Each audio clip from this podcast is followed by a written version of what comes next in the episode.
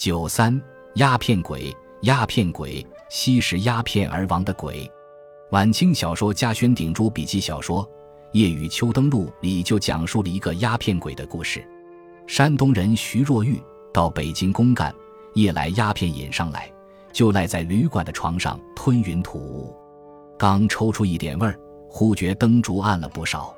凭经验，徐若玉怀疑有鬼，就向空中喊道：“鬼朋友，你如果喜欢，不妨来上几口。”边说边烧了个烟炮。送向空中，果然听到烟筒唰的一声，一口烟被吸得干干净净。再定睛一看，对面床上已经躺着一个人，二十来岁的模样，面目黧黑，衣服破烂，像个叫花子。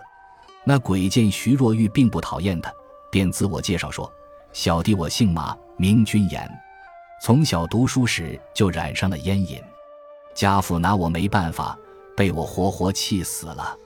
我守丧服满。”亲戚劝我戒改，送了盘缠让我进京应举童子科。考试的前一天，我多抽了几钱烟土，贪睡不起。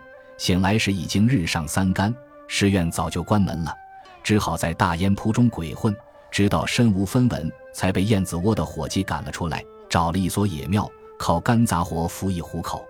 抽大烟哪能没钱？我就偷了庙里和尚的香资，不想被人发现了，揍了个半死。我趁着黑夜逃了出来，一路乞讨，肚子填不饱倒是小事，断了阿芙蓉可真受不了。烟瘾发作，行不了路，就躺在一棵大柳树下，结果让一群野狗上来，以为我是个死人，竟把我当作美餐瓜分了。来到阴间见到了家父，他已当了阴曹的小官，对我深恶痛绝，把我关在密室里，害我抽不成大烟，几乎发了疯。幸得附近的几位老朋友好言相劝，让他把我放出来，去参加冥府征召遗才的考试。我经过这里，适逢先生横陈烟榻，烟气飞空，不进喉中，奇痒难熬，所以有所惊扰。望先生多多恕罪。一面说着，一面目不转睛地望着烟筒咽口水。后经徐若玉盘问，知道马鬼考试时间是从半夜一点到来日中午十二点。时间不多了，但马鬼还是祈求徐若玉再给他两桶。徐若玉只得答应。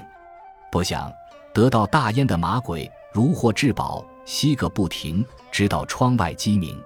徐若玉催促他，他却满不在乎地说：“先生可知道，我每吸一口鸦片，就飘飘然有如登仙。如今就是玉皇大帝召我去做香案例，我都不屑响应，还去考什么劳什子的遗才呢？”古代的名士不知芙蓉膏为何物，只能同酒结缘。先生难道不知道视烟如命就是今时的名士风度吗？徐若玉闻言不禁勃然动怒，命仆人将他赶出去。只见马鬼从床上爬起，双膝跪下，一把鼻涕一把泪的哀求道：“阴间不比阳世那么糊涂，在这里凡是投考而赖世的，一律要捉去受砍脚的刑罚。”我现在已误了时期，难逃重刑，家父又不会再收容我，求您老发发善心，允许我就此寄躲在您床下。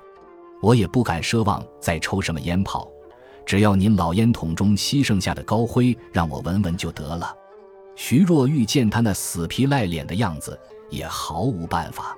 此时，阎王特派牛鬼来搜捕遗才，投靠缺席者，但牛鬼也是一个鸦片鬼。见到鸦片也是挪不动脚步，就这样让马鬼溜走了，故事也就完了。鸦片鬼是冥界诸鬼的一份子，吸食鸦片对人危害之大，从中可见一斑。本集播放完毕，感谢您的收听，喜欢请订阅加关注，主页有更多精彩内容。